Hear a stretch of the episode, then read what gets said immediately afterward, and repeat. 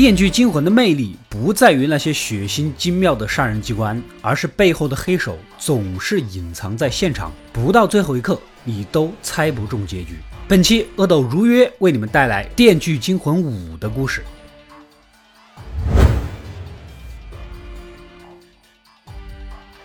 前面四部已经解说过，如果没看过，可以往前翻一翻补一下啊。需要说明的是，在第三部数据测试阿曼达的隐秘地点，其实就是《电锯四》里特警队队长老黑找的那个仓库。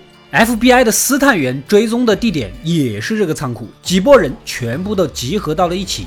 正当老黑被测试的同期时间，隔壁的数据正在测试阿曼达。也就是说啊，第三部和第四部的故事是同时间线进行的。斯探员在仓库正好遇到了第三部里刚刚失去老婆以及崩溃的愤怒天王杰夫，接着被一枪取走了性命。旁边躺着的也是刚刚死去的数据本人。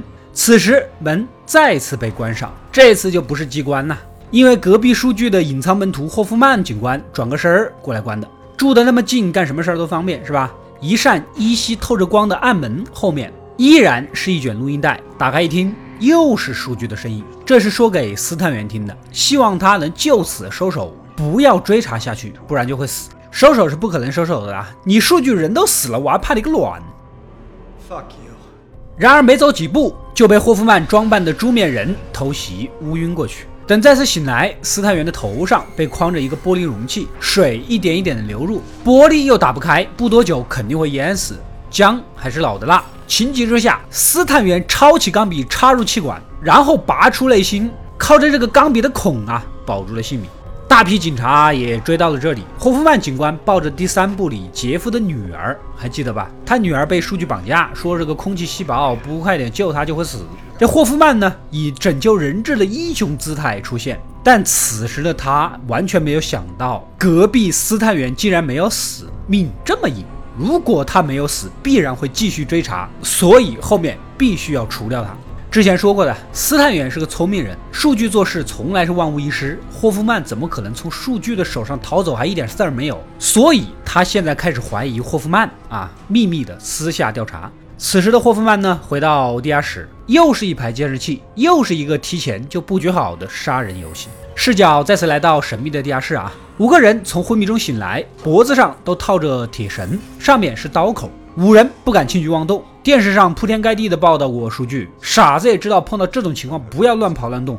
这个时候，电视传来画面，依然是那个标志性的木偶。言语中，原来呀，他们五个人生来都拥有别人不曾有的优势，但是他们从来都没有善加利用，反而为了满足自己的私欲而损人利己。所以这个游戏是考验他们，每个人眼前都有一把钥匙，绳子呢又是相互连接的，只要谁冲过去拿钥匙，就会触动机关。那么六十秒的时间过后，全部铁绳会收紧，头就会被上面的刀口切掉。唯一解决的办法是大家齐心协力，依次去取钥匙，迅速退回来给其他人时间，所有人就能活下来。前面三个啊，还真是这么做的。然而这个西装无能男呐，砸玻璃拿钥匙的时候，把钥匙给砸远了，拼命去捡，又原地开锁。他不回去，第五个绳子不够长，根本过不去，导致最后一个时间一到，直接身首异处。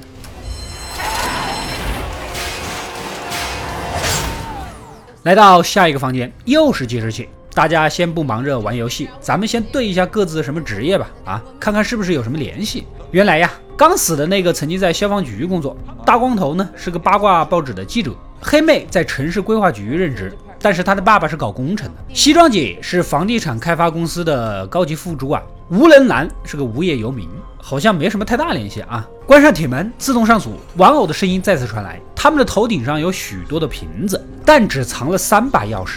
墙壁上的炸弹在一分钟之后就会爆炸，如果想活命，就必须找到钥匙。打开铁门，藏身其中，做出选择吧。无能男赶紧抄起棍子砸大光头啊，嫌他动作慢，直接将其打倒在地，然后自顾自的砸起来。最终三把钥匙都找到了，但是黑妹早就看不惯大光头咄咄逼人态度，就很不顺眼啊，背后偷袭，结果大光头没能钻入洞中，被炸成了碎片。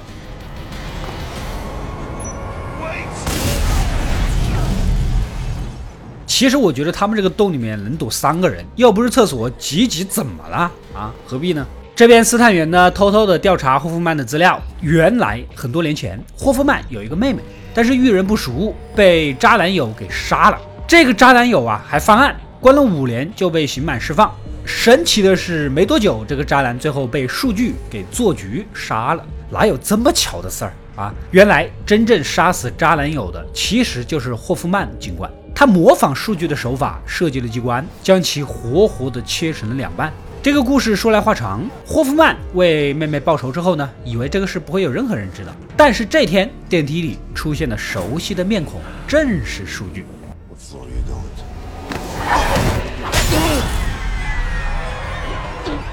他将霍夫曼绑到了自己的老巢。数据啊，知道他的这些小把戏，也明白他的痛苦。但是教训人不是你这么教的。就算是罪大恶极之人，无论谁都应该拥有一次改过自新的机会。而且，你难道真的想要为腐朽的司法系统奋斗终身吗？一番动之以情，晓之以理，霍夫曼被其说动，从此以后正式投靠了数据。他们在一起惩罚的第一个猎物，就是第一部里面那个不珍惜生命的中产胖子。之后，数据的一切机关都有霍夫曼在背后参与，所以按时间线，霍夫曼的加入比阿曼达更早。也正是由于有霍夫曼这样的警察的帮助，数据才能轻易的挑选出那些罪恶之人，并将他们绑架过来。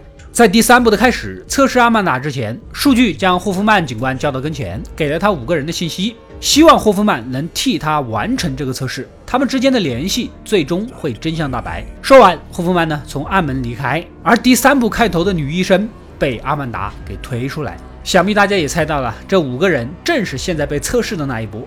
回到五人组这，现在只剩下三个人，继续前进，来到新的房间。无能男呢先坦白了，他曾经无意间做过的事儿啊，害死了好多人，所以他自杀过。黑妹在规划局工作，他也坦白，他以前收黑钱，发过开发许可证。此情此景，西装姐也没法坚持。他搞过旧城改造，就是强拆过别人的房子。看来这三个人都不是无辜的。关上门，依然是数据的声音。房间的中间是装着水的浴缸，有五组电线同时接通，下一道门才会开启。而接通的办法显然是一个人要躺在浴缸里，四肢和头连接这些刚刚够得着的电线。黑妹是率先发难，她觉得无能男应该当此重任。无能男表示：“我虽然无能，但我不是白痴啊，躺进去不死才怪啊！”黑妹已经有些激动了。难道你想让我去？你懂不懂？黑人的命也是命啊！啊，正要手起棒落打晕对方，没想到西装姐竟然悄悄的偷袭，一插头插入了黑妹的脖子。黑人的命确实是命，但是你忘了这里是 American。两个人合力把线头给接上，牺牲的这名队友换来大门的打开。在下一个房间，眼前是个铁框架的玻璃箱子，里面有锯片、软管和量杯。一边的五个洞口，唯一人能伸进去的就只有手了。此时，数据的声音传来：这次过关的办法很简单，只要箱子里面的量杯收集到足够多的血液，门就会自动打开；否则，十五分钟之后，这间房的一切都会被炸成碎片。话音刚落，箱子的电锯开始转动。这个时候，西装姐才恍然大悟，一路走过来的所有游戏啊，其实五个人只要齐心配合，都可以保住性命。第一个游戏里的任何一把钥匙都可以打开五个人脖子上的锁，所以时间是绰绰有余的。第二个游戏里每一个洞啊都可以藏两个人以上。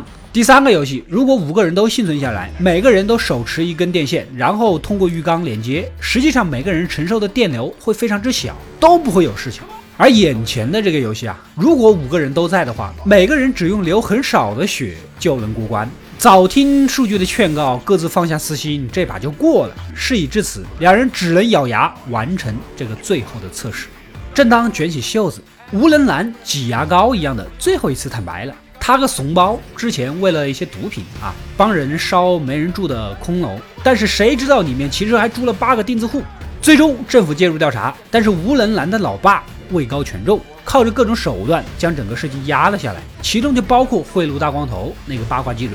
此时两人才回过神来，他们所有人的联系，正是因为开发商搞强拆放火导致的。消防局的妹子是因为受了贿，伪造了事故调查书；城市规划局的黑妹因为贿赂下发了建造许可证；记者因为钱删掉了报道。简单说，他们五个人导致了八个人的死亡，俩人都感觉罪大恶极。看来眼前的灾祸啊，不冤枉。没什么话可以说，直接将手伸进去迎接这场恶报。另一边，斯坦元现在很确定，数据的隐藏继承人正是霍夫曼，一路跟踪找到了霍夫曼的老巢。其实这里是第二部里面测试的那个位置。眼前又是一卷录音带，但这不像是数据的声音。录音中，他要跟斯泰元玩个游戏。如果他毫无疑虑地相信他，躺入面前的玻璃棺材内就可以活下来；反之，就会死在这儿。斯泰元才不吃你这套了。然而，当霍夫曼走来一看，果然没见着人。突然，斯泰元从背后窜出来，将霍夫曼一把推倒在玻璃棺材里锁起来。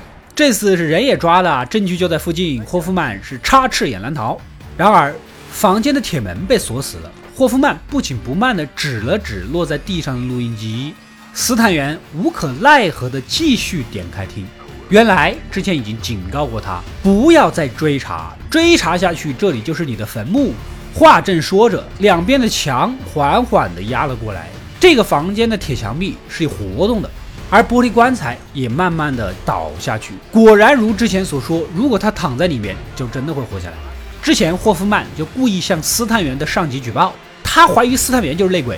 特意在这里留下了上司的照片，以及斯探员的手机。上司顺着手机定位，见到了逃出来的西装姐，以及桌子上大量受害者的资料，无比坚信他就是内鬼。而在另一头，霍夫曼露出了狡猾的微笑，眼睁睁地看着斯坦员在痛苦中被压成了肉饼。《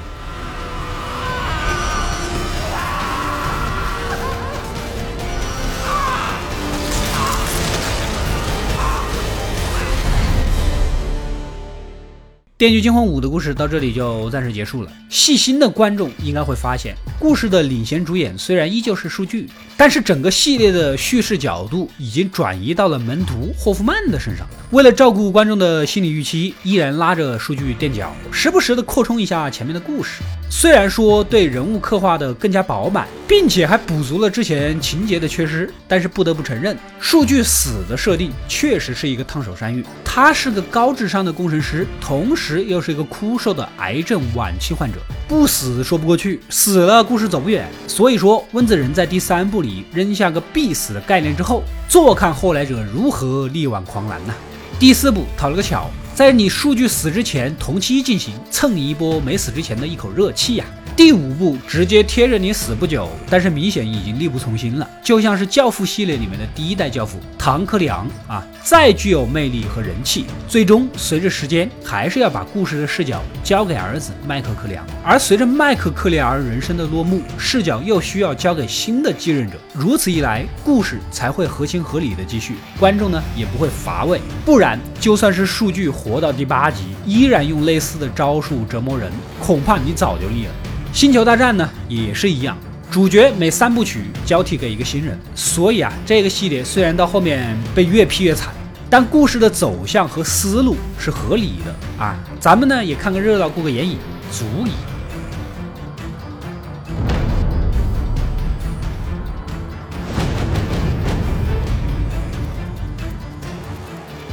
我是阿斗，一个让你沉迷于故事的讲述者，浓缩电影精华，又不失它本来的魅力。扫描二维码，添加我的微信号，除了能第一时间收到推送，更有独家解读的视频等待你的发掘。扫描它，然后带走。